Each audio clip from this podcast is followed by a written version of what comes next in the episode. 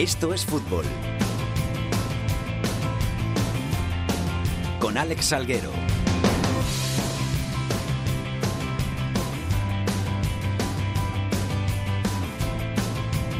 Hola, ¿qué tal? ¿Cuánto tiempo? Después de un larguísimo parón hemos vuelto aquí a Esto es Fútbol, el programa de toda la información de fútbol de segunda, segunda B, tercera, el mejor fútbol femenino, ese rinconcito que tenemos en cope.es para contar todo aquello que no suele salir en los grandes medios de nuestro fútbol.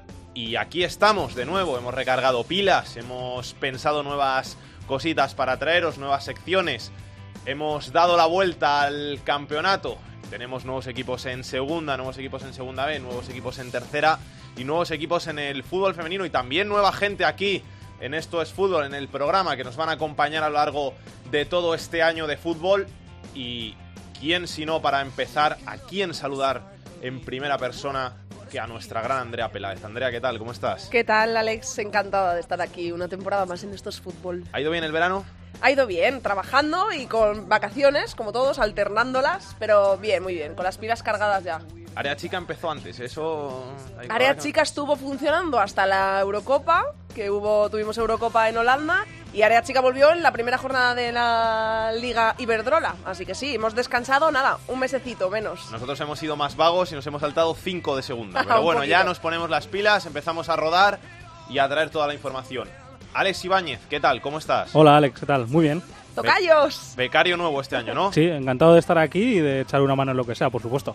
Te veremos por aquí muchos días. Que la gente se quede con ese nombre, que Alex Ibáñez va a estar muchos días aquí en Estos Fútbol. Víctor Catalina a los mandos en la técnica. Bea Carvajosas quien nos pone hoy la música. Vamos con los titulares. She wants to break up every night. She wants to break up every night.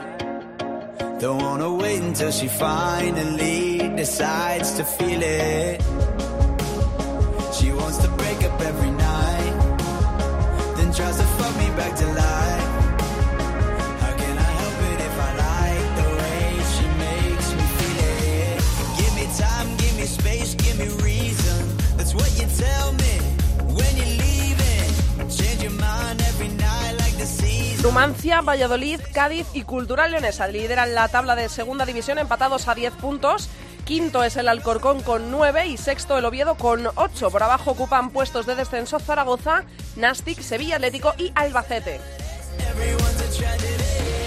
En la Liga Femenina también hay cuádruple empate en cabeza, en este caso entre Barcelona, Atlético, Athletic y Español. No han puntuado en las dos jornadas disputadas Betis, Real Sociedad, Sevilla, Albacete y Zaragoza. El Cerceda lidera el grupo primero de Segunda División B. En el segundo están en cabeza Mirandés y Burgos. En el tercero empate en lo alto entre Elche y Mallorca. Y en el grupo cuarto, el líder en solitario es el Écija. Numancia, Tenerife, Zaragoza, Cádiz y Valladolid en representación de la segunda división y Formentera, Ponferradina, Fuenlabrada, Cartagena, Murcia, Elche y Lleida de segunda B en el bombo de 16 avos de la Copa del Rey.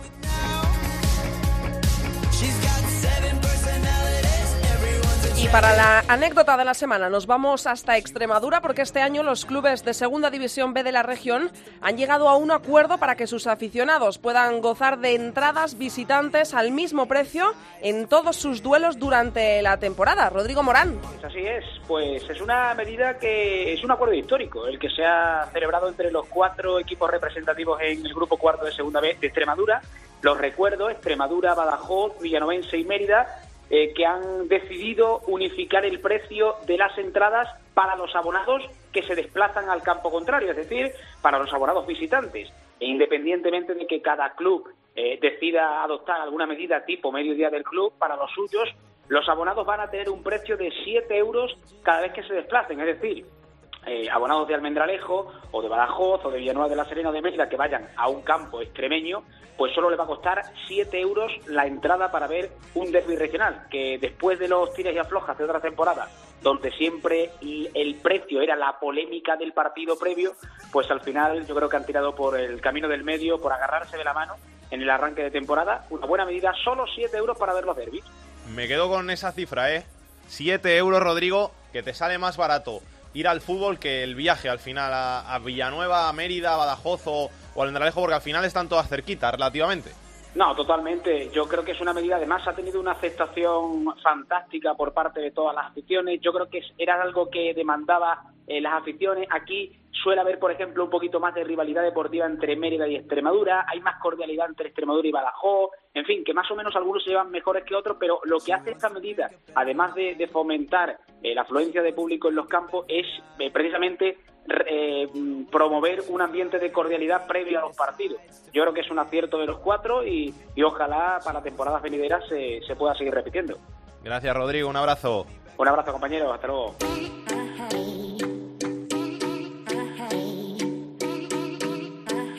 Esto es fútbol con Alex Salguero.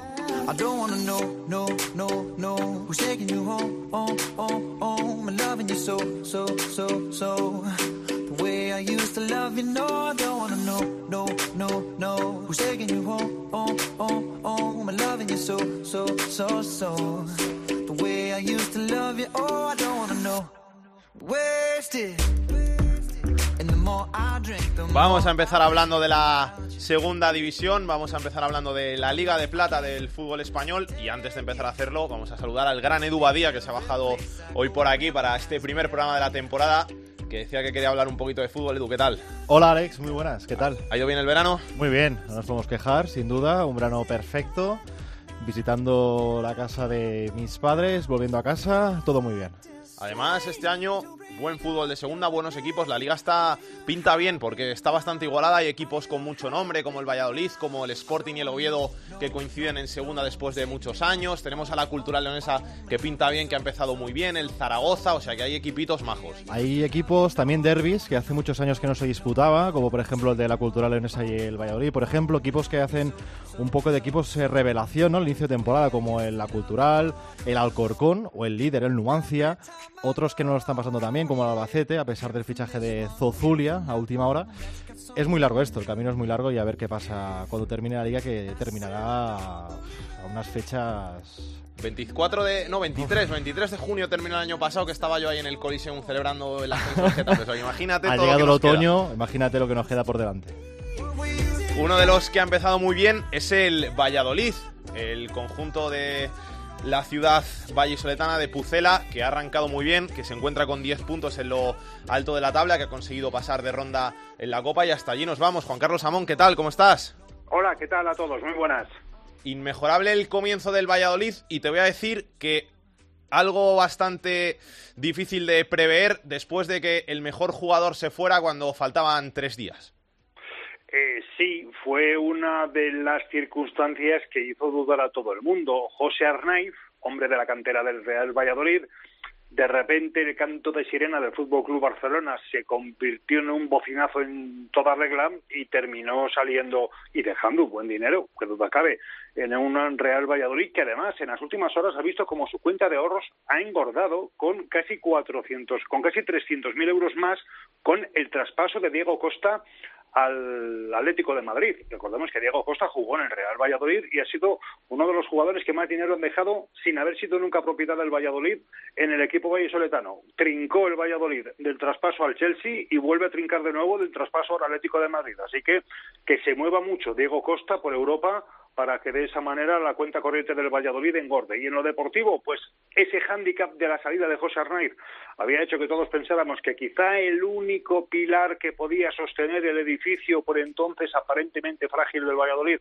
eh, pues se había derrumbado, pero nadie, absolutamente nadie se ha vuelto a acordar de José Arnaiz después de cinco jornadas de liga disputadas en las cuales el Valladolid ha sumado diez puntos, ha habido un partido en el cual ha perdido, el primero, el inaugural, ante el Barça B, no ha vuelto a conocer la derrota, ha pasado dos rondas de la Copa del Rey, ha sido capaz de anotar cuatro goles a domicilio en dos ocasiones, las dos en León, una en Liga y otra en Copa, y tiene al pichiche de la categoría. Además, tiene una primera unidad, la de la Liga, solvente, 10 puntos ha sumado, es vicelíder junto al Numancia y tiene otra unidad, la de Copa, que ha conseguido ganar en el Alcoraz y en el Reino de León.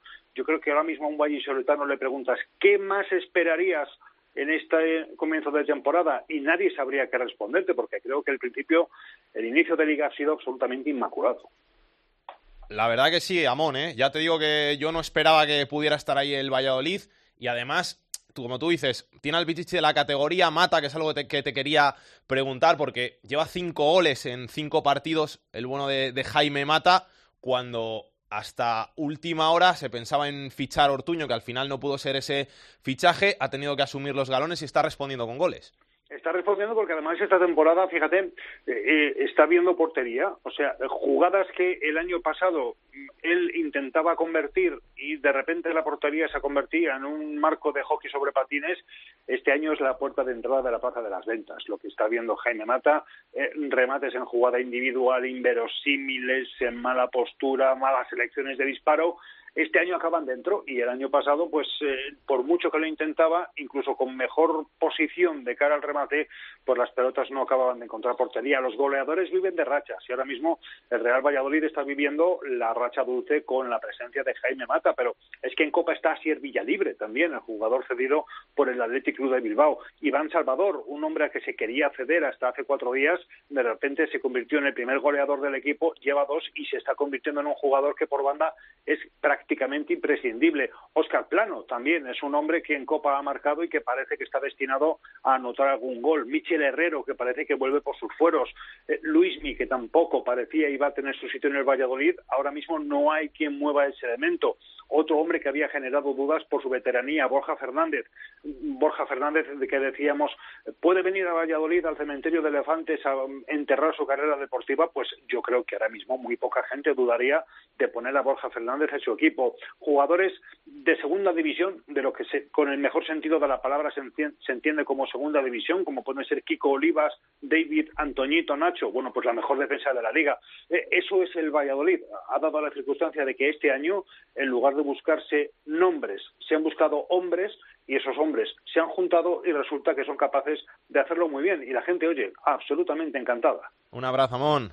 Otro, hasta luego uno de los equipos revelación de este comienzo de temporada en la segunda división en la Liga 1-2-3 es el Numancia, el conjunto de Soria, entrenado por Yago Barrasate, que lo está haciendo muy bien, que va líder empatado con Cultural Leonesa, con Cádiz, con Sporting de Gijón arriba, pero que también se ha metido en los 16 avos de final de la Copa del Rey. Nos está escuchando su director deportivo, César Palacios. César, ¿qué tal? ¿Cómo estás? Hola, ¿qué tal? Buenas tardes. ¿Este era el comienzo de temporada soñado para un club como el Numancia?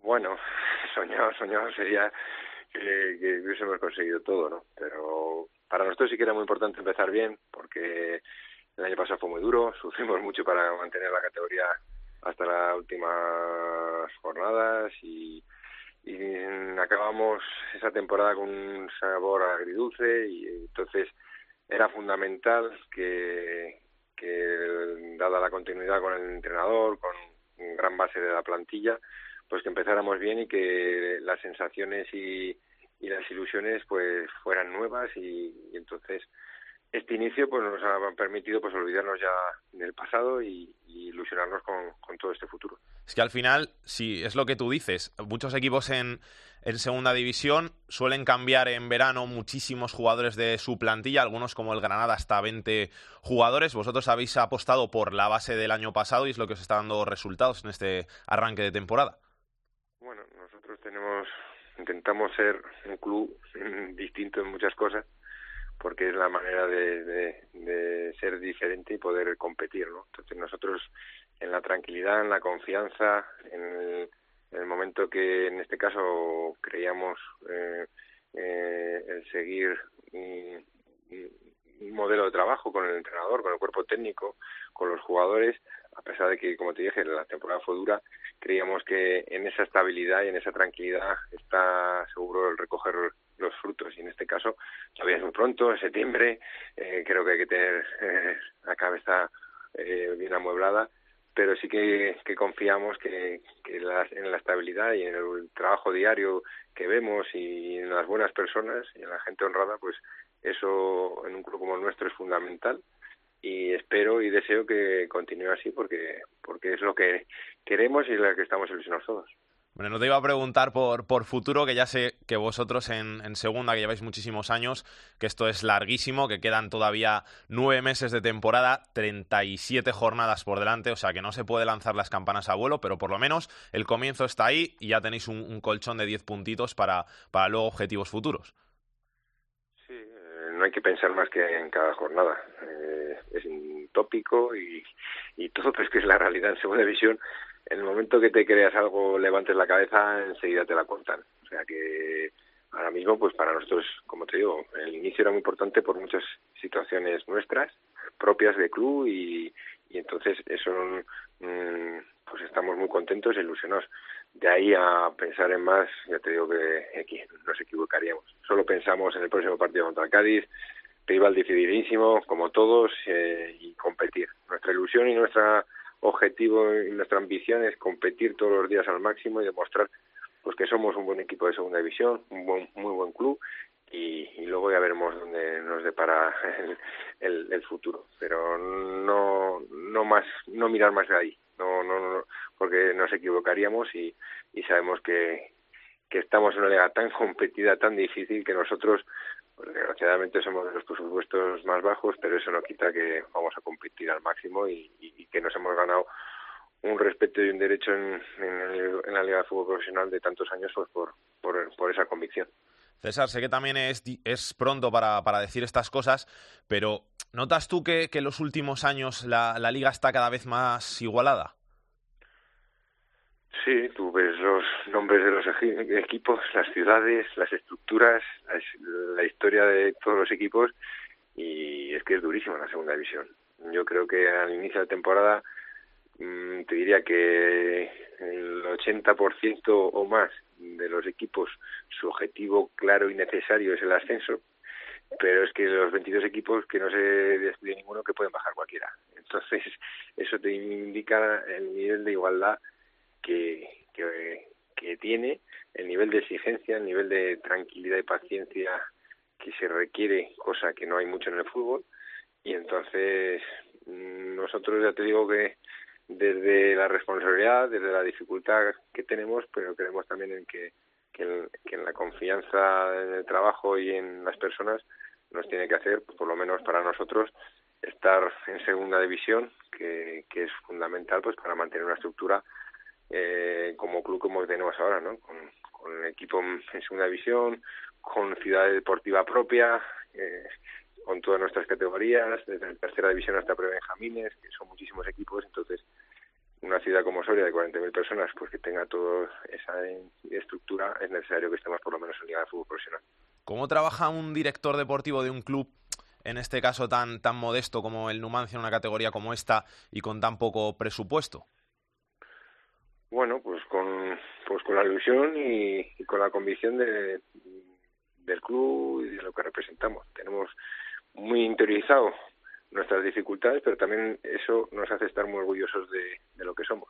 Entonces, no a todos nos gustaría tener presupuestos altos, tener capacidad que cuando quieres a un jugador puedes firmarlo pagando lo que tenga que pagar, pero bueno, también te digo, es un estímulo y un orgullo pues tener que eh, apostar por, por jugadores, por chavales, por otro tipo de jugador y, intentar pues hacer plantillas, competitivas, pero a la vez también plantillas con, buenos profesionales y con buenas personas. Un club como Numancia y una ciudad como Soria tiene que ser gente normal, gente que, quiera que quiera ser futbolista y, buenas personas y para nosotros son características fundamentales.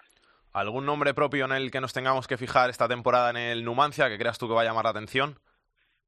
En el Numancia lo que tiene que llamar la atención es el equipo, el grupo. Los, en este caso los 23 jugadores más el, soporte que podamos tener de chavales del, del filial. Ese es nuestro, nuestro mayor valor, nuestra mayor eh, estrella y bueno, en cada temporada o en cada eh, momentos y ciclos de la liga puede haber jugadores que, que desconocidos o que han llegado pues de segunda B y que pueden o no han tenido tanta repercusión pero nuestro valor ya te digo no más no me aventuro a decir más que espero que lo que destaque sea el Numancia como club y como equipo. O sea, que César Palacios no se pone medallas de a este chaval lo descubrí yo, este lo traje yo al Numancia, no, eso no. En el fútbol no te puedes poner medallas porque te las quitan enseguida. o sea, en el fútbol lo único que puedes, eh, eh, o lo que yo tengo claro, como siempre he dicho, intentar trabajar al máximo, eh, ser lo mayor posible, el mejor profesional que se pueda y ser buena persona. Y entonces a partir de ahí, pues a veces estás aciertas, a veces fallas, esto es la vida y el fútbol. No, si todos pudiéramos firmar el 100% y que salieran todo bien, sería sería una locura. Entonces, pues a veces salen las circunstancias del, del club, del, del propio jugador, de las ciudades, de las estructuras de equipo, hacen que a veces pues no salen las cosas como, como esperas y pero bueno, yo creo que también eh, el, tenemos que minimizar al máximo el, el, riesgo de equivocarnos porque ya te digo, nosotros tenemos muchísimas limitaciones en muchos aspectos respecto a otros clubs y tenemos que exprimirnos al máximo a la hora de de pues de ver jugadores, de viajar mil horas en coche solos, porque encima tampoco nuestras infraestructuras nos permiten eh, grandes alardes, entonces, pero bueno, ya te digo que sabemos nuestras limitaciones, pero también orgullosos de, de lo que somos y, de luchar así. La última, la Copa del Rey. Ya estáis en 16 avos, os va a tocar un primera. ¿Ilusión por la competición? ¿Alguna preferencia para el sorteo?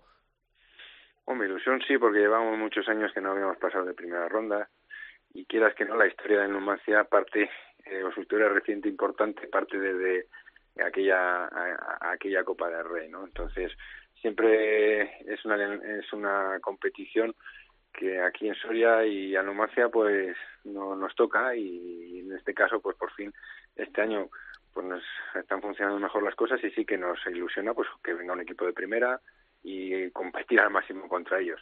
Eh, no te no te puedo decir qué equipo ni nada, sino que venga y que nosotros eh, ojalá que, que se disfrute aquí en Soria primero de un gran partido y que quede la mitad abierta para para que en la vuelta pues poder luchar. No, no renunciamos a nada.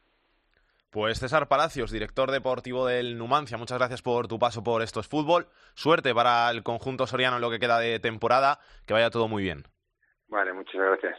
En el plano deportivo, el Numancia, el conjunto de Yago Barrasate, que defiende el liderato este fin de semana y lo hace en un campo bastante complicado. Héctor Perales, Soria, ¿qué tal? ¿Cómo estás? Hola, muy buenas, Alex. Partido difícil para el Numancia porque llega el Cádiz, que además está igualado a todo con el conjunto soriano, se ha metido en los 16 avos de la Copa del Rey, está con 10 puntos en la tabla, va a ser uno un partido bonito. Pues sí, la verdad que sí, pero como tú dices, vaya que sí es complicado para el conjunto numantino, que ha empezado muy bien la temporada, que además ha conseguido pasar dos rondas en la Copa del Rey, pero sí que es cierto que a domicilio todavía no ha conseguido la primera victoria en el campeonato, así que en este sentido eh, más complicado si cabe para el Numancia, que tiene esa asignatura pendiente y además eh, sería intentar abordar uno de los terrenos de juego más complicados de toda la segunda división, como es el Carranza, claro. Ha empezado, como tú dices, demasiado bien la temporada el Numancia fuera de, ahí de Soria, no se creía que el, que el conjunto de Arrasate pudiera estar tan arriba. No sé cómo habéis visto ahí en, Soria este comienzo de temporada. Pues algo parecido. Eh, yo creo que hay, hombre, siempre el aficionado se ilusiona porque el equipo va bien, pero yo creo que hay bastante cautela porque al fin y al cabo estamos hablando de un equipo que apenas ha sufrido transformaciones con respecto a la temporada pasada. Es decir, que el Numancia apenas ha realizado dos fichajes y por tanto no debería ser un cambio tan radical. Uno de los jugadores que se marchó fue Galarreta, que fue el mejor jugador de la temporada pasada y resulta extraño que Numancia con apenas dos retoques en el once titular haya mejorado bastante, pero ya sabemos cómo es esto del fútbol. Eso es, que, que al final en verano estás ahí pensando, joder, van a traerme a, a un delantero ilusionante, van a traerme un medio bueno, van a traerme tal, y que al final no ha habido fichajes ilusionantes, pero el equipo está bastante mejor que el año pasado a estas alturas. Sí, yo creo que eh, se ha fichado poco, pero por lo menos se ha fichado bien. Eh, y la duda está también en el fondo de armario que va a tener el, el Numancia, claro, porque, eh, como te decía, solo ha habido dos incorporaciones en el once titular. Uno de ellos ha sido Diamanca, que suple un poco a Galarreta, y el otro es Peremilla, que le está dando un toque de calidad realmente interesante al equipo, mucho más vertical, le está dando muchas más opciones y de ahí que el equipo haya mejorado ofensivamente, que es uno de los problemas que tenía el año pasado. Vamos a ver qué pasa cuando tenga que salir el fondo de armario, a ver si el equipo ha mejorado o no realmente en todos los sentidos. Pues Héctor, suerte para el Numancia para ese partido de, de Cádiz. Nos vamos viendo y ya me cuentas cómo, cómo fue el partido. Gracias, un abrazo. Perfecto, un abrazo, hasta luego. El rival del Numancia en ese partido estrella de la sexta jornada va a ser el Cádiz. Rubén López, ¿qué tal? ¿Cómo estás? Hola Alex, ¿qué tal? Muy buenas tardes. ¿Duelo por todo lo alto en el Carranza este fin de semana?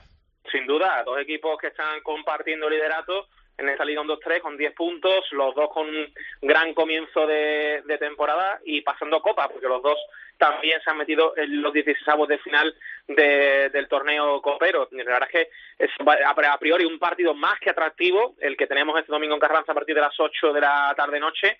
Y, y, fíjate, ¿no? Las cosas, ¿no? Que el año pasado el Cádiz le ganó los dos partidos al Numancia, tanto en Carranza como en Los Pajaritos, y evidentemente con esa premisa eh, viene un poco el equipo de Yago Barrasate, que sin cambiar mucho respecto a la pasada temporada, la verdad es que ha comenzado muy bien, y el Cádiz que eh, pues con también con un equipo renovado después de perder jugadores importantísimos como Ortuño, Akeche y Aridane fíjate que tres jugadores acabo de nombrar, que tres pilares de este equipo la pasada temporada, pues se ha rehecho, se ha recompuesto y ahí está también, ¿no? La, la llegada de David Barral, que se está convirtiendo en el máximo jugador del equipo, que lleva cinco goles, tres en Liga y dos en Copa. Cada vez que juega David Barral en el Cádiz marca, es la circunstancia y la anécdota que se ha dado, o la coincidencia que se ha dado hasta el momento, que cada vez que juega David Barral con el Cádiz ha marcado los dos partidos en los que el Cádiz no ha anotado un solo gol, han sido los dos partidos en los que Barral no estaba en el campo, las cosas como son, y es un poco ahora mismo el líder del equipo, a pesar de que el domingo en Oviedo eh, se ha dado toda la semana en Cádiz de Barral porque el domingo pasado en Oviedo fue castigado por Cervera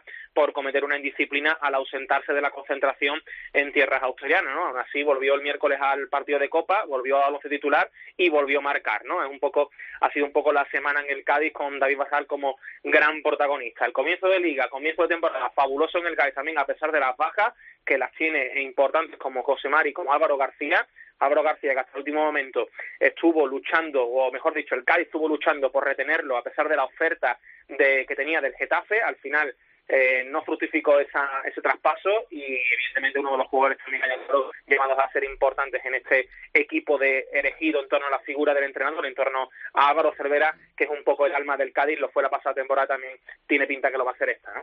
Gracias Rubén, un abrazo. Un abrazo.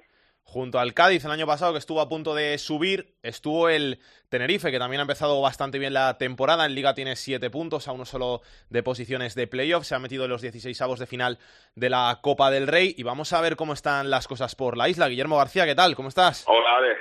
¿Qué tal? Muy buena. ¿Qué tal el comienzo de temporada del Tenerife?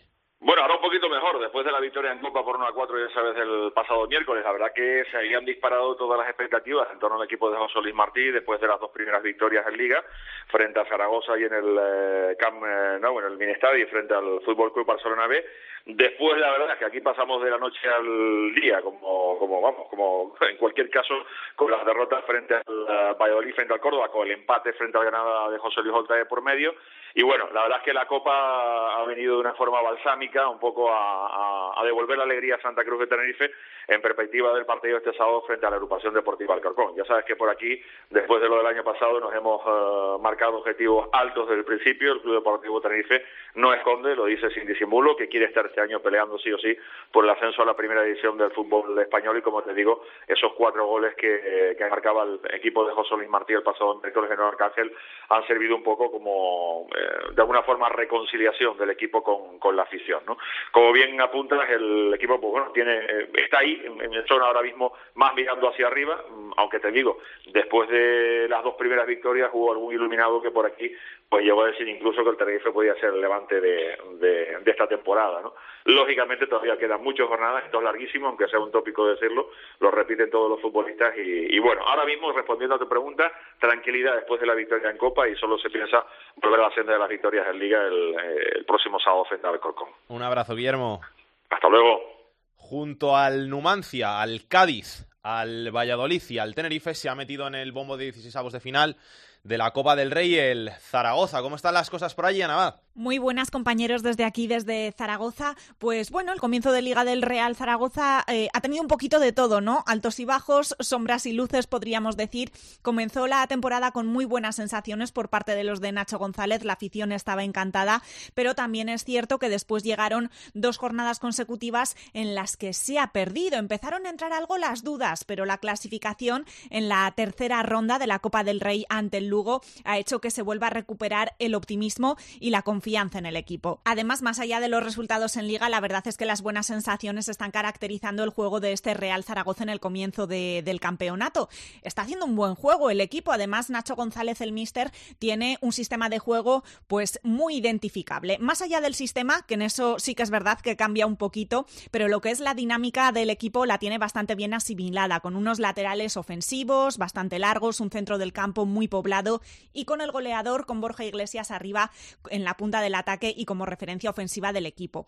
Más allá de, Borja Iglesias, también hay otros nombres propios que están gustando mucho en este comienzo de la liga, como son Toquero, Oliver Baff y sobre todo Febas, que está encantando a la afición zaragocista. Precisamente Febas ya está recuperado de las molestias que venía arrastrando en los últimos días, ha estado unos 10 días entrenando al margen del grupo, pero ahora mismo ya está disponible para jugar de titular en el próximo partido si el míster lo cree oportuno. La única baja que tiene Nacho González es la del defensa central Gripo Así que Miquel González será titular por primera vez con el Real Zaragoza después de un periodo de adaptación en el que ha ido cogiendo ritmo y tono físico y su compañero en el centro de la defensa será Verdasca. En la portería Cristian Álvarez ya se ha hecho también con un lugar dejando a Ratón en el banquillo y el resto del equipo pues muy ofensivo con algunos titulares indiscutibles como Toquero, como Buff o como Borja Iglesias. Como digo, mucha ilusión aquí en Zaragoza en este comienzo del campeonato Prueba de ello es que 20.000 espectadores estuvieron en la Romareda un día entre semana a las 9 de la noche para el partido de Copa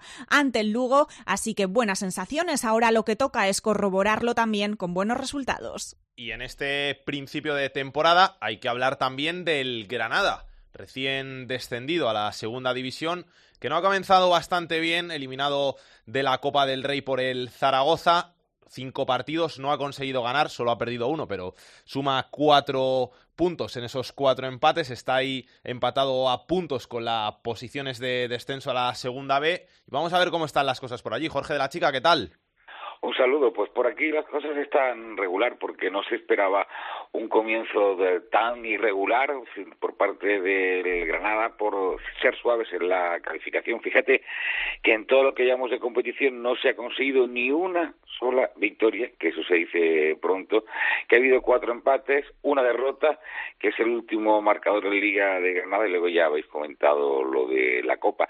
La excusa que se pone por parte de todos los estamentos, incluso oficialmente por parte del propio entrenador, así lo certifica, es que estamos ante un equipo absolutamente nuevo. Solo hay tres jugadores de la plantilla anterior que militan eh, este año en el Granada Club de Fútbol. Y claro, el tiempo de aún no, ha concluido, pero van pasando las jornadas.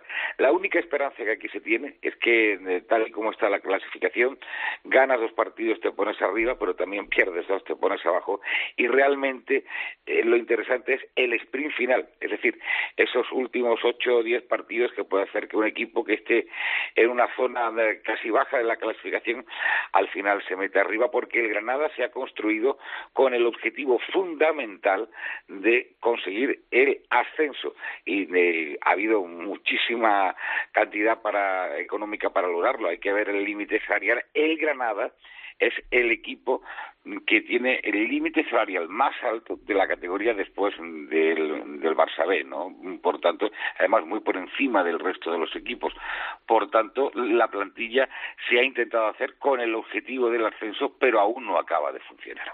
Gracias, Jorge. Hasta ahora. Vamos a hablar un poquito de este inicio de temporada en la segunda división. Está por aquí Edu Badía, que sigue por aquí. Edu, ¿qué quieres decir de este inicio? No, de este inicio tres nombres propios diría yo, ¿no? Masip, el portero del Valladolid, Longo, que empezó, bueno, jugó en el Rayo una temporada, estuvo un poco nefasto, luego eh, después de su paso por Italia volvió el Girona, que estuvo muy bien la temporada pasada para lograr el ascenso a primera y luego el delantero de Zaragoza, Borja Iglesias. Yo creo que es uno de los nombres de, lo mejor que se ha visto hasta el momento de esta temporada. A mí Borja Iglesias me encantó. El, no sé qué partido fue el que ganó, creo que en Córdoba, el primer gol que marca cuando se gira pone la espalda para que el defensa no pueda llegar parece un poco me parece uno de los delanteros de antaño, ¿no? De los de época, ¿no? El juego este que tiene de espaldas lo maneja muy bien y yo creo que puede ser una de las sensaciones de esta temporada. A ver, a ver cómo termina, ¿no? Porque esto es lo de siempre, ¿no? Que empieza muy bien, marca muchos goles, enamora a la afición, pero la Liga 1-2-3 es muy, muy, muy larga. Y para este inicio de temporada, para hablar un poquito también, hemos recuperado a uno de los hombres ilustres de este programa, Jesús Abril. ¿Qué tal? ¿Cómo estás? ¿Qué pasa, hombre? ¿Todo bien? Todo bien, saludo al maestro, ¿no? Que escucha por ahí que está Eduard. Sí, hombre Jesús, ¿cuánto tiempo? ¿cuánto tiempo? Y al discípulo que lleva ahí estos años por tan buen curso de esto fútbol. Padre e hijo, ¿eh? Padre e hijo. padre e hijo, Aquí deberías haber estado tú, pero decidiste tomar el camino hacia tu Granada natal y Yo soy el primo, yo soy el primo de padre e hijo. ¿Qué te parece el inicio de tu Granada? Pues el inicio de mi Granada, evidentemente, no me parece el mejor de todos, pero tampoco me parece una cosa alarmante. Llevamos solo cinco jornadas, quedan todavía 37, y es verdad que el equipo mm, llevamos seis meses sin ver una victoria en Granada. Es normal que la gente se ponga nerviosa en ese aspecto, pero yo creo, yo creo que el Granada al final va a terminar estando ahí, ahí arriba. Yo creo que este sábado, si se consiguiera la victoria, puede ser el inicio de una buena racha de 7-10 puntos que te coloquen un poco más, más arriba y después de, sobre todo, el proyecto de Ultra y la moral de los jugadores, que me parece lo más importante. Jesús, una cosa, como el equipo acaba de descender a segunda, la paciencia de la afición en estos casos, eh, ¿cuál es? Porque lo digo porque no es que un equipo como un Reus o, por ejemplo, un Huesca, equipos que, bueno, que están eh, a otros objetivos, pero en el caso del Granada, por ejemplo, que el ascenso es lo que quiere la gente cuando termine el año, eh, la paciencia de los Cármenes, ¿cuál es y cómo es? Exactamente, o sea, e, el problema de los equipos que bajan de primera división, indudablemente lo decía ahora mismo, es, es eso, que la afición ya, por norma general, ya toman como que hay que subir enseguida. Y no siempre es así, porque eh, no es lo mismo venir de abajo, como venía el Granada cuando subió de segunda a segunda y dio el salto en solo un año, su, su tránsito fue efímero en segunda, que bajar de primera e intentar recuperar la categoría, que cuesta bastante más mi paciencia es mucha, la de la afición de los Cármenes, evidentemente, del resto de abonados, de los casi eh, 11.000 que somos, es más limitada. Y yo creo que mañana, mañana me parece un partido clave porque si el equipo no da buenas sensaciones y sobre todo no gana, me parece que la afición se va a poner muy nerviosa, va a empezar a, a pitar, a sacar pañuelos y a y como al presidente, al asiático, se le caliente la mano, porque le calienten el oído sus consejeros por las sensaciones que ven desde aquí, me parece que Ultra puede estar ante su última hora y me parece a mí que no debería ser así. Ultra, a mí, sinceramente, no me convence demasiado porque a pesar de los dos ascensos que tuvo con Tenerife y Deportivo, ha habido otros proyectos en los que lo han cortado antes de tiempo, pero yo creo que hay que dar un voto de confianza al equipo, esperar unos cuantos partidos más, pero sin duda me parece que mañana el partido, si se gana, es clave para que la afición, el equipo y sobre todo el entrenador cojan moral. Yo, Jesús, te digo que nosotros el año pasado, cuando llegó Bordalás, que era la octava jornada, estábamos en puestos de descenso y habíamos ganado un partido solo. O sea que paciencia, tranquilidad, que aquí puede pasar todo. Si es que eso es la clave, si es que estamos, no ha terminado todavía septiembre, llevamos cinco jornadas, esto acaba el veintitantos de junio, esto es más largo que un invierno sin calefacción, ¿no? Entonces, en ese sentido, es paciencia, paciencia y esperar que lleguen los buenos resultados. Como os digo, yo creo que el Granada, en cuanto gane un partido, va a enlazar una rachilla ahí de dos, tres victorias en cuatro partidos que le van a colocar arriba. Si lo hemos visto en esta primera jornada, Osasuna no empezó bien, ha empezado a enlazar victorias tanto en Liga como en Copa. El Valladolid, que en la primera jornada perdió contra el Barça B, parecía que, uff, otra temporada del Valladolid, y el Valladolid ahora va como un tiro también en ambas competiciones, y es un poco así. vimos que el Sporting también empezó bastante bien en las primeras tres, cuatro jornadas, y ahora lleva dos pinchazos, eh, más la eliminación en Copa, es que esto en dos jornadas consecutivas te cambia tanto para bien como para mal. Jesús, ha estado hablando Edu antes de nombres propios de este inicio de, temporada. Borja Iglesias, Masip, ¿quién más me has dicho? Que no me acuerdo. Longo, y Longo, Longo, es verdad. Me mucho en y Longo. Voy a sumar yo un nombre que, ojito como juegue, que va a despuntar, en mi buen día, que lo conozco bien. Jugadorazo, máximo asistente de lo que va de temporada, lleva tres asistencias en cinco partidos con la cultural. ¿Alguien que te ha llamado a ti la atención?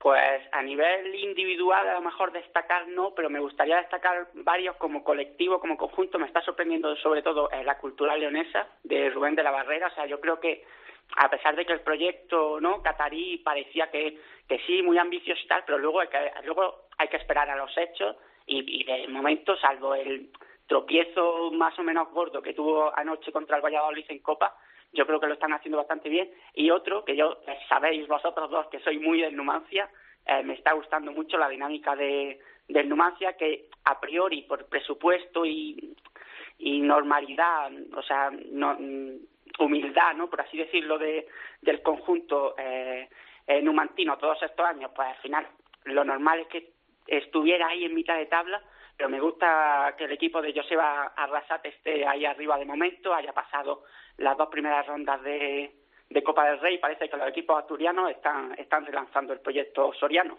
¿Y, ¿Y los filiales? ¿Cómo veis a los filiales? Yo el Sevilla Atlético creo que este año tiene mucha peor plantilla que, que, el año pasado, se han ido pilares fundamentales como Ibi, sobre todo Borja Lasso, que me preocupa mucho la baja de Borja Lasso, porque no está jugando nada en el Sevilla, que tiene ficha de la primera plantilla, así que puede bajar como hizo Akeche hace dos años con el Bilbao Athletic, y luego el Barça B, que ha pagado casi 4 millones de euros por el Choco Lozano, que no termina de ser titular, pagó casi cuatro también por José Arnaiz, que sí que, está jugando bastante bien, y se ha reforzado bien con jugadores que que tienen minutos en primera, como David Costas, luego ha fichado también a, a Ruiz de Galarreta, que jugó muy bien, que, que, es un jugador que conoce muy bien la categoría. ¿Qué, qué os parecen estos dos filiales? Bueno, el Barça me parece otro equipo, ¿no? Es un equipo pensado, siempre se ha dicho la masía, con jugadores de la base, pero todo ha cambiado, ¿no? Es un equipo que está hecho a golpe de talonario. Eh, Ruiz de Galarreta, el Choco Lozano, eh, David Concha. Eh, una cosa, Jesús, el gol de Ruiz de Galarreta, ¿os lo marcó vosotros en el campo del Granada, que el que fue ¿O me equivoco? Eh, golazo, ¿no? Sí, no ese, ¿no? Sí, ¿no? Fue vosotros. Sí, fue fue, vosotros. fue, un chicharro espectacular, la verdad, porque la enganchó ahí desde. Sí, tenía desde dudas, casi digo, déjame 30, preguntarte. 40 metros Sí, y sí, fue por todas las cuadras fue un auténtico golazo. Sí que cambia un poco el, el Sevilla Atlético, ¿no? Con la marcha de Ibi al, al Levante, mantiene el bloque de Margual, que para mí es uno de los jugadores eh, a tener en cuenta y marcados en rojo en esta Liga 1-2-3. Pero aún no ha marcado. No, pero es un jugador que está en la sub-21, que eso se Sí, sí, ha sí. tenido en cuenta. Pero sí que es verdad que el, el Barça B tiene como tres, cuatro jugadores. mm, Vitiño, por ejemplo, también, Sí, sí. que no, no es más futbolista. Pero me parece que es un filial mm, atípico, ¿no? No es un filial que, que se curta de jugadores de la base. ¿no? A mí, eh, personalmente, es lo que más me gusta, ¿no? De un filial, ¿no? Que tenga jugadores que han jugado en el juvenil, en división de honor, y, no jugadores que, han- que están a golpe de, chequera, ¿no? Eh, veremos lo que pasa. Acaban de empezar la liga. El Barça ve quizá un poco mejor que el Sevilla Atlético, que ocupa plazas de descenso. También tiene cambio de entrenador con, con. Y el Barça ve que mantiene la, la dinámica ¿no? de Gerard López, ¿no? que ya estuvo el año pasado en, en Segunda B. Jesús. Para mí, yo coincido eh, plenamente en lo que decía Edu Badía sobre el Barça B. A ver, los filiales se supone que son para proyectar los jugadores de la cantera, los que vienen desde el juvenil División de Honor, desde el C, en el caso de que se tuviera el C, como se tenía antes, y no tanto fichar jugadores que luego al final mm, no son canteranos y que van a jugar uno o dos partidos con el primer equipo en Copa.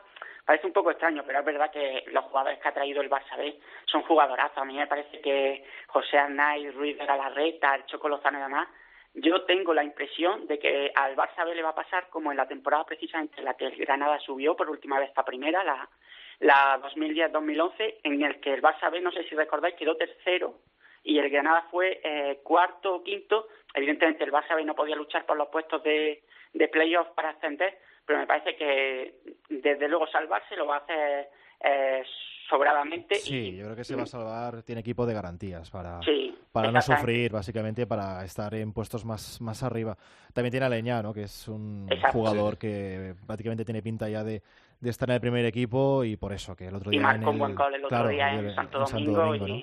Sí, son Sí, jugadores es, que. es verdad que, que los, no, por decir, que los ciclos de los, de los equipos filiales en segunda, si os fijáis, siempre suelen ser dos, tres años. El Castilla, por ejemplo, han sido dos años, eh, luego otros dos. El Barça B sí es verdad que ha durado un poquito más, pero luego al cabo de tres, cuatro años ya empieza a acusar eh, esos periodos y el Sevilla Atlético también. Por terminar con el Sevilla Atlético, yo creo que la, la salida de Diego Martínez a, a- hacia los Asuna, hacia el banquillo de Osasuna, mm, que era el alma mater del filial del Sevilla, al final también tiene que acusar eso, ¿no?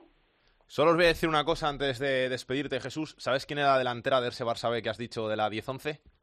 Mm, ahora mismo de cabeza, yo recuerdo que allí en, eh, en el mini estadio nos metieron un 4-0, aunque es verdad que el partido estuvo rodeado de mucha polémica por la porque el árbitro se le calentó la mano y expulsó a, creo recordar que a Siqueira y a alguien más, pero ahora mismo no sé si de Eurofeu no, todavía, no, no, no, no, no. Mejor, mucho mejor. Temporada 2010-2011. Pichichi de segunda, 32 goles, Jonathan Soriano, y a su lado jugaba un tal Nolito. Jeffren, ¿no? ¿Y Jeffren no estaba por ahí? Nolito, Sergi Roberto, Carmona, y de defensas Montoya, Fontás, Bartra, Muniesa, Jonathan Dos Santos. Casi nada. ¿eh? Casi nada, ¿eh? Era un equipazo eso. Es que luego te fijas y, y al final eso sí es verdad que es lo que decíamos ahora, esos sí terminaron llegando, venían desde más abajo del Barça B, pero los de este año, a pesar de también tener mucha calidad, no son made in Barça, no tienen ADN Barça de venir de las categorías inferiores. Gracias, Jesús. Nada, vosotros. Dejo la bendición para los próximos programas y para esta temporada. Un abrazo, Jesús. ¿Te quedas por aquí, Edu? Me subiré arriba un poquito, ¿no? A trabajar un poco, ¿no? Sí, Venga, bien. un abrazo, Alex. Un abrazo, Gracias. hasta luego. Chao. Que pase Pedro Martín. El dato de Pedro Martín. Hola Pedro, ¿qué tal? ¿Cómo estás? Muy buenas, chicos. ¿Qué tenemos que contar para este primer programa de la temporada? Primero, debutante de temporada. Vamos a, vamos a repasar un poquito lo último, ¿no? Que ha sido la, la eliminatoria de Copa del Rey, que ya ha dejado a los 12 equipos de segunda, segunda B eh, en los 16 de final de la Copa. Y vamos a hacer un repasito porque, claro, hay algunos, para algunos equipos que es muy importante esta eliminatoria, incluso algunos va a ser la primera vez que, que, que la afronten. Por ejemplo, el Formentera es la segunda vez, la primera fue el año pasado. ¿eh? El año pasado estaba en tercera, ahora ya está en segunda vez, y el año pasado recuerdo que se enfrentó al Sevilla, le metió el Sevilla 9-1, creo. O sea que fue una eliminatoria muy dura en el resultado, pero muy festiva para la Formentera por ser la primera vez que llegaba a 16 de, de Copa. La Ponferradina es habitual, no solamente de sus años en segunda división, sino incluso en segunda B ya ha jugado varias veces esta ronda. Para el Fuenlabrada, histórica, esta primera vez que se clasifica para los 16 de final de Copa, a ver qué equipo le toca al Fuenlabrada, que ya ha invitado al Rey Emérito incluso para ese partido contra un rival europeo seguro que le va a tocar. Para el Fútbol Club Cartagena es la segunda vez que llega a esta ronda, después de que en 2014 eh, le tocará en suerte el Barcelona y evidentemente caer eliminado ante el equipo azulgrana. El Murcia, que llevaba ya tiempo sin, sin pisar esta ronda, en concreto desde 2011, ni siquiera en sus años en segunda bastante recientes llegó superó las eliminatorias frente a los equipos otros equipos de segunda división bueno desde 2011 el Elche aparte de estas dos temporadas que estuvo en primera división eh, recientemente desde 2009 no, no llegaba a esta ronda siendo equipo de segunda o segunda B. Y para el Lleida Sportiu que estaba exento en esta eliminatoria última pues desde 2014 la única vez 2014 en la que estuvo le tocó al Betis y fue eliminado. Y de los equipos que están en esta ronda de segunda división el Cádiz ya ha estado recientemente varias veces, el Valladolid también.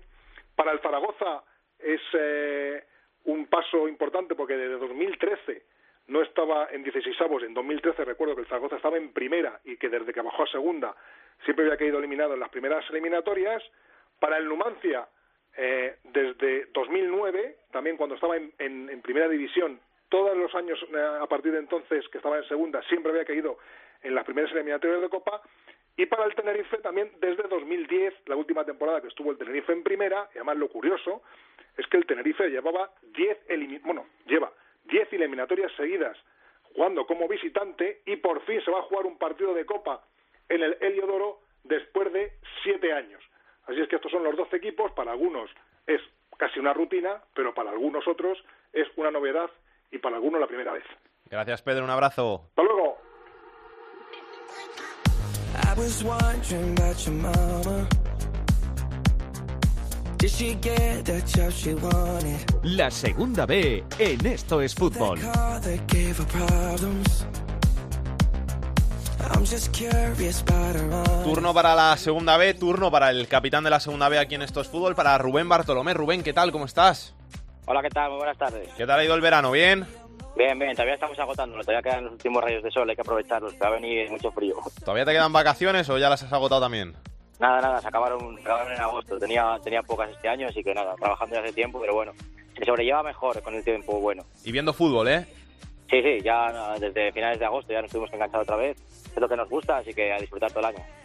Te voy a empezar a preguntar grupo a grupo, como hacemos siempre en este repaso, que llevamos cinco jornadas en la segunda B. Y hay algunas cosas sorprendentes, por ejemplo, en el grupo 1, donde está líder el Cerceda, que es un equipo con el que quizá nadie contaba para estas alturas para estar ahí comandando la tabla. Sí, la verdad que el, grupo 1 es el, grupo de las sorpresas porque está todo eh, bastante, entre comillas, descolocado de cómo pensaríamos eh, que, podía estar a, estas alturas de, temporada, porque los grandes favoritos para el playoff están en la zona baja y muchos equipos eh, recién ascendidos, como es el caso del Cerceda, que es líder, o el Rápido de Bouzas, o el Fabril, el, filial del Deportivo, son equipos que, que venían de, tercera división, eh, pues han aprovechado esa, esa ola importante de, del éxito y de, y de subir de categoría para empezar de, de, momento también muy bien y bueno están en, los puestos de, de, arriba. Y luego bueno pues tenemos una, una zona media a la que empiezan a llegar eh, equipos que estaban abajo y que necesitaban puntuar, pues como puede ser el Toledo, que, que ganó eh, 6-1 cómodamente, o el Quijote del Castilla, que vencieron 2-0 los dos, y bueno, salen un poco de esas apreturas de la zona baja en la que nos encontramos. Al Valladolid B, cuatro derrotas consecutivas, se cambia de entrenador ya en la jornada 5 porque va colista que con un solo punto de conseguir la primera jornada y luego equipos también pues llamados a estar eh, muy muy arriba como, como Pontevedra o Ponferradina que, que, parece que de momento no, no acaban de despegar y los resultados eh, no llegan. Y bueno se complican un poco la, supervivencia al menos inicial. Veremos a ver que todavía es pronto y habrá que darle confianza a dos proyectos que eran nuevos con muchos jugadores nuevos pero bueno de momento el ranking no ha sido nada positivo para los dos conjuntos. En el grupo 2 no pasa esto porque está de líder el que quizás sea el gran favorito junto al Racing de Santander para ascender podríamos decir que el, que el líder es Cervero, ni siquiera el, Mirandés. Eh, el líder es, Diego Cervero, cinco goles, los cinco de su equipo, para sumar eh, cuatro victorias por 1-0 y un empate a uno. Y bueno, de momento el, Mirandés líder con, con, con, eso, con el, con el delantero eh, que parece que vive una nueva juventud. No sé si la segunda o la tercera juventud de, Diego Cervero, pero bueno, que han encontrado de momento la fórmula y está funcionando. Y bueno, luego por detrás también equipos que, que han aprovechado, como, como el Sporting B, que aprovechan también esa, esa buena racha del, de venir desde tercera división, un Sporting que además este año era un poco año, mm, digamos, un poco de transición, porque sí que había muchos jugadores que o subían a la plantilla o que iban a buscar eh, las habichuelas fuera en una categoría superior, pero bueno, de momento parece que la cantera de, Mareo está funcionando muy muy bien y bueno, van, van ahí arriba. Y, y, otros equipos también que el año pasado sufrió muchísimo para salvarse, pero bueno, que ahora parece que, ya se mete desde el inicio arriba. Es el, el Burgos, que además ganaba a otro de los equipos que también están empezando muy bien, como es la Unión Deportiva Logroñés, y bueno, parece que son, conjuntos que van a estar eh, ahí arriba desde, desde el inicio y van a dar mucha guerra. Y otros de los favoritos, como pues como por ejemplo el Racing Santander, del que hablabas, pues de momento están en la zona media, no acaban de arrancar muy muy allá, como el Baracaldo, Athletic B o, el Real Unión, están todos ahí pues la verdad que están cerca de, de playoff, pero bueno, no les, les, ha costado un poquito el, el inicio y bueno, los problemas vienen para, para equipos como Izarra Morevieta, que ya el año pasado sufrieron bastante para salvarse y sobre todo para, para el Peñasport, que es colista y que perdió 1-6 en casa. Y bueno, una derrota muy dolorosa y, que le va a costar mucho arrancar y que pierde bastante credibilidad, sobre todo por, por la imagen que dieron, por lo que decían varios medios locales, ¿no? de, perder 1-6 en casa. Grupo 3 tenemos al Elche y al Mallorca que parece que van a vivir una bonita pelea ahí arriba. Sí, eh, son dos equipos que quieren que su paso por la segunda vez sea bastante corto, quieren eh, probarla solo este año y volver a, a, segunda división y bueno, de momento han empezado han empezado bastante bien. Les costó esta semana los dos, ¿eh? ganaron los dos fuera de casa, 0-1, eh, sin, sin crear demasiadas ocasiones, pero bueno, al final sumaron los tres puntos para, para estar eh, ahí arriba del todo. Y, detrás, pues dos filiales que son habituales también de los puestos cabeceros de, de los últimos años y, desde el inicio, como pueden ser equipos como el, como el Villarreal B o el, o el Valencia Mestalla, que también están llamando a, esas posiciones. Y volvemos a repetir un inicio complicado de año, que ya le pasó el año pasado, el Hércules, que, que le costó mucho arrancar, ya luego bueno, acabó, acabó entrando, pero, pero también un inicio eh, muy, muy, muy, muy, muy, muy malo. Y luego, pues por abajo, pues equipos como, como el Olot, también que, que no suman eh, que no suman muchos puntos, o Peralada, que sumaba esta semana el primer punto de, la liga después de cuatro, cuatro derrotas consecutivas a principio de temporada. Equipos que les va a costar, pero bueno, equipos que, sí que van a luchar por esa zona de abajo, así que bueno, de momento no, no suenan las alarmas. Grupo cuarto, por último, te voy a preguntar por el equipo que está el último, que es el San Fernando y que tiene graves problemas económicos. Sí, la verdad que es eh, una, una cuestión que llevamos viendo varios años. Eh, San Fernando está ahí coqueteando con, con problemas económicos, al final siempre, pues algún año que sí han conseguido tener algo menos apuros luchando por, eh, por las posiciones de descenso y este año pues se une que desde el inicio ya ha empezado con muchos problemas y, y que la situación deportiva no va muy allá, pues al final con un solo punto la verdad que complicado el arranque y podemos vivir un caso como se ha dado hace no muchos años también este grupo cuarto, de equipos que no han acabado la competición, eh, podría acabarse dando. Esperemos que no, esperemos que se solucione, sobre todo lo, económico. Lo, de, lo deportivo es, es más, más fácil de solucionar. Un ascenso o un descenso, al final son, son cosas del juego, pero lo, económico es más difícil. Y luego por delante de ellos también hay equipos que, que han arrancado muy bien, como el Lorca, que es uno de los habituales de la zona alta y que, que está también eh, con dos puntos o equipos como el Real Murcia, que esta semana vivía el derby, el gran derby contra, contra el UCAM y que ganaba el, el equipo de la universidad, del UCAM, y el Murcia que le, le vuelve a pasar como el año pasado, que arranca muy flojito, puntito solo. El año pasado al final sí que hizo una segunda vuelta espléndida para acabar llegando arriba, pero le está pasando mucho. Y otro equipo que el año pasado empezó arrasando, como el Marbella, también este año zona media de la tabla con un proyecto que era bastante distinto al, de la del año pasado, pero bueno. Luego para hablar de que el Écija es el nuevo líder en solitario, después de, del empate del Cartagena, y bueno, Granada B, el propio UCAN que ganó, que ganó al Murcia y, y el propio Cartagena, pese al empate, pues están en la zona alta, que son cuatro equipos sí que estaban llamados hasta arriba y que desde el inicio ha empezado muy bien. Gracias Rubén, un abrazo, hasta la semana que a, viene. A vosotros, adiós. Carlos Ganga, ¿qué tal? ¿Cómo estás? ¿Qué tal, Salguero? Buenas tardes. Veo que este año sigues fiel a estos fútbol. Sí, yo pensaba que me habías echado, no sé, no me había No, no, no, no, no. Yo al director de la contraportada nunca. Me tienes que dar tu permiso a mí para poder entrar aquí. Amenazamos con volver el año que viene. Amenazamos con que sigues aquí también, ¿no? Sí, eso sí, eso sí, parece que sí. Cuando ya recuperes tu vida y horarios normales. sí, sí, yo estaré ahí, vamos, el primero. ¿Qué, ¿Qué, quieres decir de la segunda B? Bueno, pues prácticamente más o menos ya lo ha dicho todo. Simplemente, bueno, pues en el grupo 1 me parece que puede ser el año del Celta B.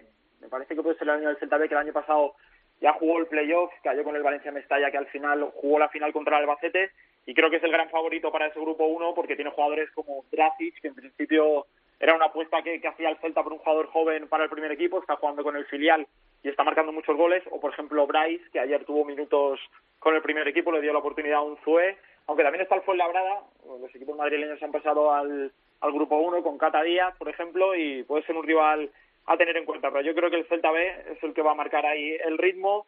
En el grupo 3, aparte del Elche y el Mallorca, eh, no, no, veo muy claro el, el Valencia Mestalla, porque ha perdido muchos jugadores clave del año pasado, que han subido al primer equipo, el caso de, de Lato, de Nacho Vidal, otros que se han ido como Kim Araujo, que está ahora en el Albacete en segunda, Ariday, el extremo también ha ido a segunda, eh, no sé, creo que se le ha quedado el equipo un poco cojo, que ya no tiene el potencial que, que tenía el año pasado, es verdad que tiene a Rafa Mira aún en punta, que, que siempre ha sonado para el Real Madrid, por ejemplo, y que tiene mucho gol y que ahí se puede mantener, y el Alcoyano, que si no me equivoco ha sido el primer equipo del grupo 3 en echar a su entrenador, Antonio Aparicio, tras un mal arranque de temporada, también cayó en Copa del Rey y le va a sustituir Galeana. Y ojo también con el Hércules, como decíais, porque aparte de, de perder en Copa el otro día el derby con el Elche, ha empezado con 6 puntos de 15 en Liga y, y Siviero está bastante en la cuerda floja. Y luego en el grupo cuarto, de momento hay muchas dudas, ¿no? Porque lidera el Écija, pero se supone que el UCAM, el, el Cartagena, el Murcia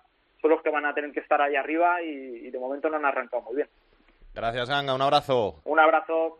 Uno de los equipos que estará el próximo jueves en el bombo de 16 avos de final de la Copa del Rey es el Cartagena, el conjunto de la región de Murcia, que lo está haciendo bastante bien en este inicio de la temporada. Ha pasado esas rondas de Copa hasta llegar hasta aquí y se encuentra en puestos de promoción para disputar el playoff de ascenso a la segunda división.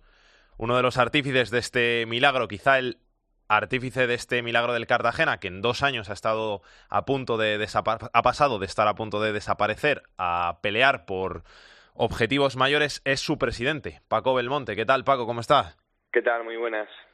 He dicho milagro, no sé si lo he dicho bien, si no lo he dicho bien, si se considera algo como tal, porque el club ha pasado por situaciones muy malas en los últimos años y ahora, gracias a Dios, todo está saneado y se puede pensar en lo deportivo, ¿no?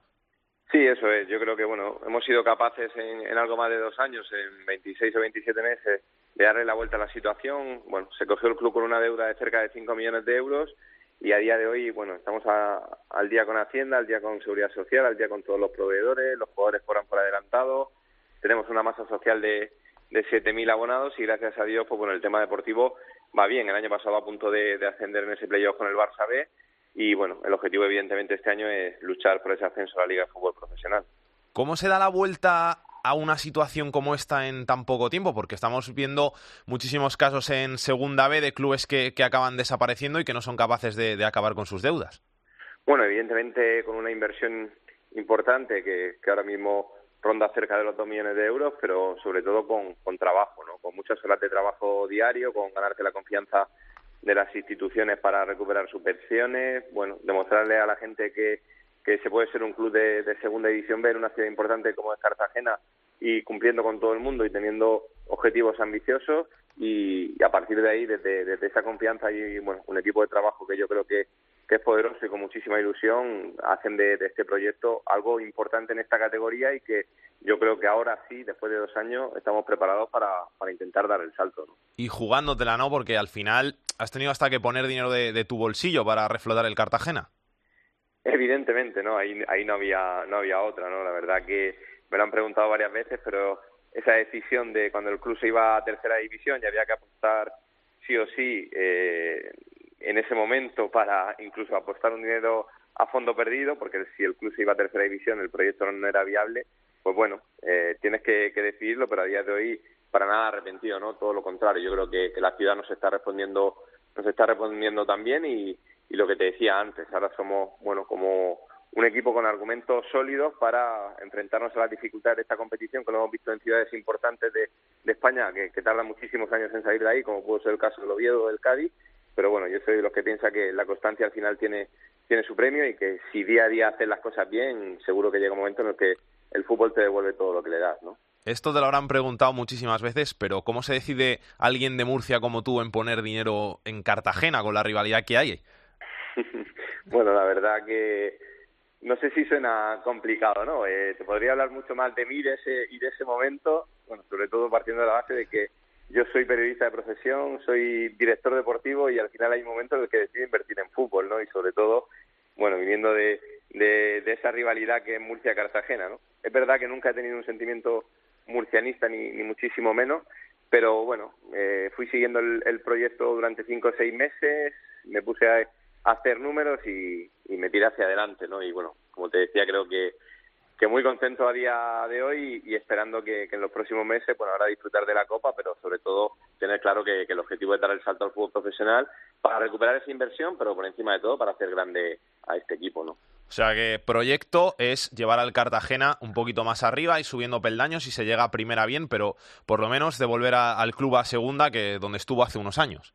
Sí, yo creo que esa es la palabra que mejor lo define, ¿no? Proyecto, no, no hacer equipos por temporadas o volverte loco un año con un presupuesto mayúsculo que, que al final tengas que pagar al año siguiente con, con no poder salir o con, o con deber dinero o con tener dificultades y esa continuidad que al final te dé te dé tu premio, ¿no?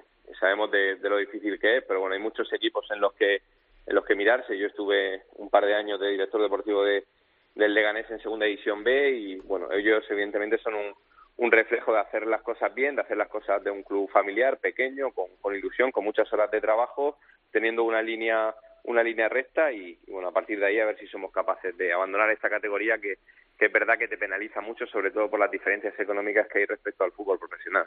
¿Te marcas un plazo para, para el proyecto de años o prefieres esperar y, y aguantar a ver a ver cuándo puede ser el salto, porque al final todos sabemos cómo es la segunda vez, son 80 equipos, solo ascienden cuatro y es muy complicado volver a segunda. Sí, yo creo que la fecha de inicio de este proyecto está clara, que, que fue un veintitantos de abril de 2015, pero la fecha final no está no está marcada, ¿no? Creo que ahora mismo el Cartagena es un club que genera por encima de, de un millón de euros de ingresos eh, todos los años y, y aplicando el sentido común, pues mmm, gastándonos lo que ingresamos y si podemos un poquito más, pues eso yo creo que es suficiente como para para afrontar todos los años con, con garantía de estar en la parte alta de la clasificación, ¿no? Lo que no lo que no voy a hacer nunca es hacer un presupuesto de 3 millones de euros y, y empujar a, la entidad y meterla en dificultades, ¿no? Yo no no pienso así, creo que que bajo un, una buena dirección deportiva, una buena gestión de, de los ingresos y manteniendo la ilusión de, de la gente podemos ser capaces de crecer hasta que el balón diga vamos hacia adelante y tenga que entrar donde tenga que entrar para, para dar el salto, ¿no? Al final son, yo creo que, que detalles que marcan que puedas ascender o no, pero, pero insisto, y ser muy repetitivo, la línea recta de trabajo todos los días al final te da el premio seguro. Dices un millón de euros de presupuesto, quizás este año un poquito más, ¿no? Porque os habéis metido en 16 avos de la Copa, vais a jugar contra un primera, va a ir un grande al, al Cartago Nova, o sea que eh, una inyección económica tenéis y, y si puede ser Madrid, Barça, Valetti, mejor, ¿no? Sí, muchísimo mejor. Este año, evidentemente, los números van, van a cuadrar, porque aunque haya algún cambio respecto a la planificación de la plantilla en el mercado de invierno, no, no, no, bueno, no va a suponer ningún deparajuste del, del presupuesto y este año lo más normal es que, bueno, si toca Madrid, Barça, y evidentemente terminarás con superávit y, y bueno, pues nos servirá para para que la inversión no haya sido tan grande, pero sobre todo, bueno, para invertir en otro tipo de cosas, como es infraestructura del club, en cambiar el césped, que vamos a ver si somos capaces de, cerrar una operación para poder cambiarlo de cara a la Copa del Rey y, en definitiva, a ir creciendo eh, bueno en todas las partes del club no no solo en, la deportiva sino bueno en la institucional en cuanto a infraestructura.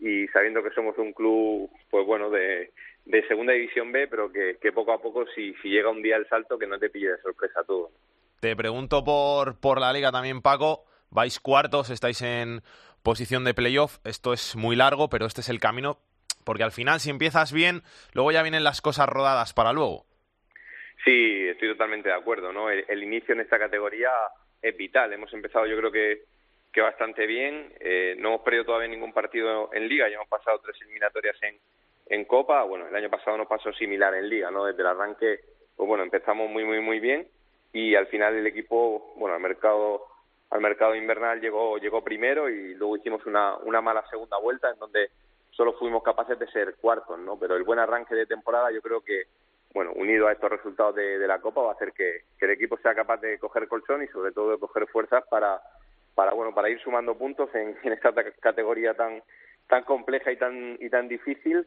que se hace muy muy larga y, y sobre todo que este año con, con la Copa, ¿no? Que nos puede servir como bueno, como inyección económica, pero en lo deportivo, si no eres capaz de centrarte y de saber aparcarla, te puede penalizar bastante, ¿no? Estás un mes y medio ahí esperando a ver a jugar contra un grande y, si, bueno, si te distraes te puede penalizar mucho y cuando vayas a reaccionar ya no eres capaz de llegar a esos objetivos, ¿no? Bueno, por lo tanto vamos a ver si los chavales son capaces de, de, a partir del jueves, que es el sorteo, que nos toque, bueno, el, el más grande posible, el que el que sea, ¿no? El que depare la suerte, evidentemente Madrid o Barça es el premio mayúsculo, pero que a partir de ahí cada domingo pensemos en, en la liga como objetivo prioritario.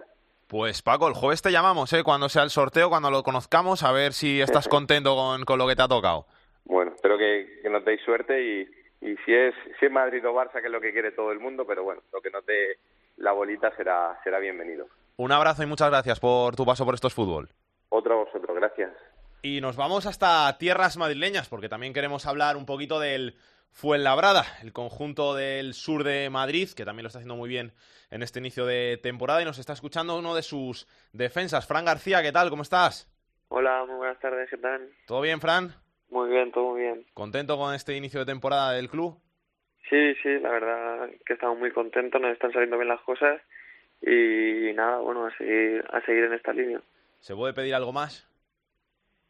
No, la verdad es que no, la verdad es que estamos muy contentos. Eh, el equipo está, está muy unido y, y la verdad que, que muy contento, pero, pero bueno, solo ha hecho que más que empezar y tenemos que seguir con esta racha. A seguir peleando eh, por objetivos grandes de, del club. El año pasado estuvisteis cerquita de, del ascenso a segunda división, jugasteis el playoff, este año ya os habéis metido en 16 avos de la Copa, o sea que se están haciendo las cosas bien. Sí, sí, la verdad que sí, es un, un proyecto muy bonito y, y la verdad que estamos con muchas ganas y, y nada, tenemos que seguir. El año pasado conseguimos hacer playoff y, y clasificarnos para la Copa. Nos quedó el, el regustito de, de poder lograr ese ese ascenso, pero bueno, eh, para eso estamos aquí un año más. Eh, seguimos con la misma ilusión, el mismo proyecto y, y nada, pero bueno, sin, sin ponernos ninguna presión, vamos a ir partido a partido y, y bueno, como hasta ahora, ¿no? Seguir seguir con estas ganas y esta ilusión para, para conseguir llevar al Fuenlabrada a segunda división. Proyecto ambicioso, que la meta, volver a, segunda división, llevar el club a segunda división, ¿no? Sí, sí, yo creo, bueno, yo creo que sí. Eh, obviamente eh, ascender a un equipo a segunda división es muy, muy difícil y sobre todo en esta categoría, pero, pero bueno, tenemos mucha ilusión, muchas ganas y sin que sirva de, de presión, la verdad es que nosotros tenemos muchas ganas, mucha ilusión y, y, vamos a intentar conseguirlo. Copa del Rey, sabéis que va a visitar el Fernando Torres, uno de los equipos que ha jugado competiciones europeas. ¿Quién te gustaría que fuera? Bueno, la, la verdad es que cualquiera que te toque no es, es una alegría. No, no tenemos a ninguno en mente. Eh, el que te toca al final jugar contra un europeo de primera división en el Fernando Torres, pues, pues la verdad es que va a ser muy ilusionante para todos, para, para la ciudad de Fuenlabrada y, y para nosotros. El que, el que tenga que tocar, eh, bueno será. Fran, tú como defensa este año ha llegado ahí a Fuenlabrada uno de los mitos del fútbol del sur de Madrid, el Cata Díaz. ¿Qué, qué, qué se puede aprender de un defensa como el Cata? Bueno, pues la verdad es que todo, ¿no? Es tener a un, a un tío con ese prestigio ahí en, en nuestra zaga, la verdad es que eh, hemos dado un, un salto de calidad y, y bueno, ver su profesionalidad y cómo, cómo entrena día a día, es, la verdad es que es aprender, ¿no? Es un, un aprendizaje constante y, y muy contento de, de, que esté con nosotros. ¿Deja también recaditos en los entrenamientos como hacía los partidos o ahí se porta bien con vosotros? no, no, bueno, es, es un tío intenso y, y la verdad es que nos ayuda mucho, ¿no? Eh, eso es lo que te digo, estamos muy contentos, eh, nos va a ayudar seguro muchísimo y, y nada, la verdad es que un tío con, con ese prestigio, ¿no? Y, y todo lo que ha conseguido es, es por algo. Pues Fran, Muchas gracias por tu paso por estos fútbol, que vaya todo muy bien. Suerte para el Fuenlabrada. Nada, muchas gracias. Un abrazo. Sígueme bailando así. Sígueme bailando así. El fútbol femenino en esto es fútbol.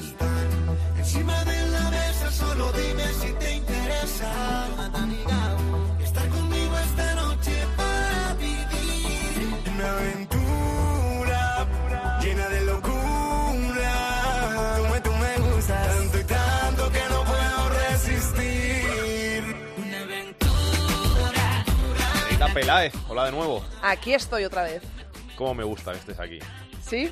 Sí. Venga, entonces me quedo, si no me iba a ir, ¿eh? Sin No, contarte no, nada espero- de la Liga Iberdrola. Espero que aguantes, espero que aguantes, que tenemos mucho que hablar de la Liga Iberdrola. La Sí. información completa en, en áreas chicas, pero aquí damos pinceladitas para que la gente pues sepa cómo Aquí ponemos el cebo. Sí. y emplazamos a todo el mundo a que escuche Área Chica los martes también, claro que sí. Que no, que no sobra, no sobra el, el fútbol femenino nunca, ¿eh? Por donde venga. Tercera Ter- jornada, ¿no? Sí, tercera jornada este fin de semana. Ha parado, esta, este fin de semana pasado no hubo liga porque hubo partidos amistosos de selecciones. España jugó el lunes ante Francia.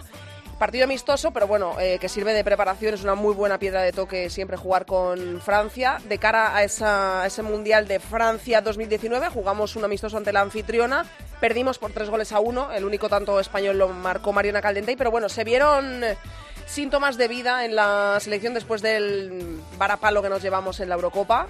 Tuvimos muchas ocasiones, eh, controlamos bastante el partido, le jugamos de tú a tú a Francia y eso siempre es bueno.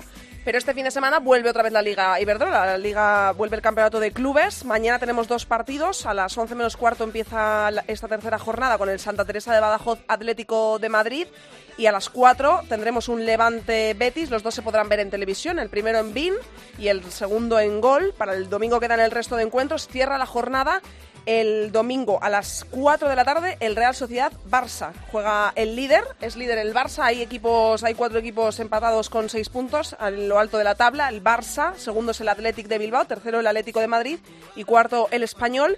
Pero bueno, eh, por la diferencia de goles es líder el Barça, que lleva una friolera de 12 goles a favor y ninguno en contra.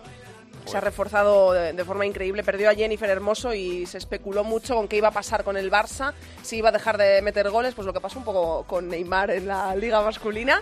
Pero se ha reforzado muy bien. eh, ficharon a Mertens, que ha sido nombrada la mejor jugadora de la campaña pasada en Europa.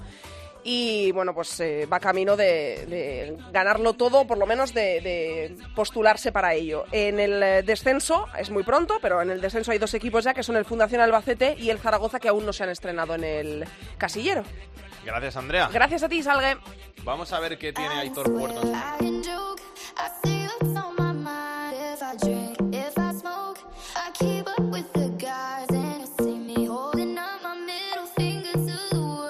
Comenzamos el repaso de la agenda futbolística del fin de semana con la segunda división. Destacamos el domingo a las 4, el decimocuarto, el Rayo, que recibe al cuarto, a la Cultural Leonesa. Y el otro gran partido, el domingo a las 8, el tercero, el Cádiz, recibe al líder, al Numancia.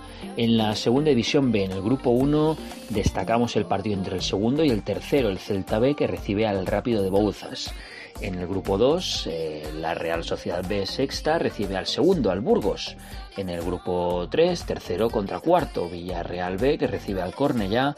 Y en el grupo cuarto, el Mérida octavo recibe al cuarto, al Cartagena. En la tercera división hemos fijado la mirada en el grupo 1, interesante el partido entre el quinto contra el cuarto, el Villalonga que recibe al Ourense. Acabamos el repaso a la agenda futbolística del fin de semana con el fútbol femenino el domingo a las 4, partido entre la Real Sociedad, que es decimotercera, y el colíder, el Fútbol Club Barcelona. Y como era habitual todos los años, pues terminábamos con un futbolista pidiendo una canción. Este año hemos dicho, vamos a hacer algo distinto Vamos a pedir a nuestros compañeros de emisoras que cubren a todos los equipos que nos den ellos su canción, que ellos sean los que pongan la música para este fin de programa. ¿Y con quién mejor para empezar que con el exdirector de este barco, con el hombre que lleva los mandos que ha estado con nosotros, Edu Badía, que nos ha hecho esta petición? Hola, soy Edu Badía, exdirector de Estos Fútbol. Eh, quiero dedicar esta canción a los oyentes de este mítico programa de cope.es, Song 2, a todos vosotros, la canción de Blur, para mí una de las mejores de la historia.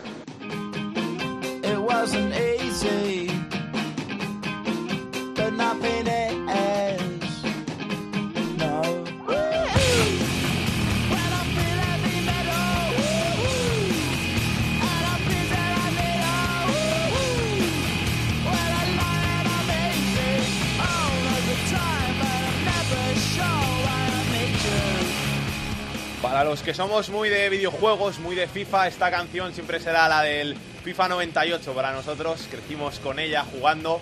Hemos pasado muchas horas escuchando este Son Chu de, de Blur con el que os dejamos hasta la semana que viene, donde volveremos ya a nuestro horario habitual de los jueves con más fútbol de segunda, segunda B, tercera y el mejor fútbol femenino. Hasta entonces, que paséis un buen fin de semana. Sed buenos, besos y abrazos para todos. Chao, chao.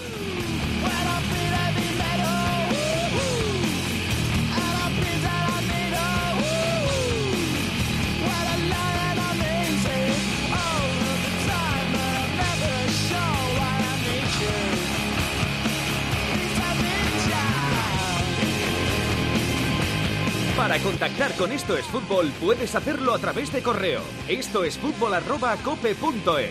En Twitter arroba es fútbol cope. Y en Facebook, Facebook barra Esto es Fútbol.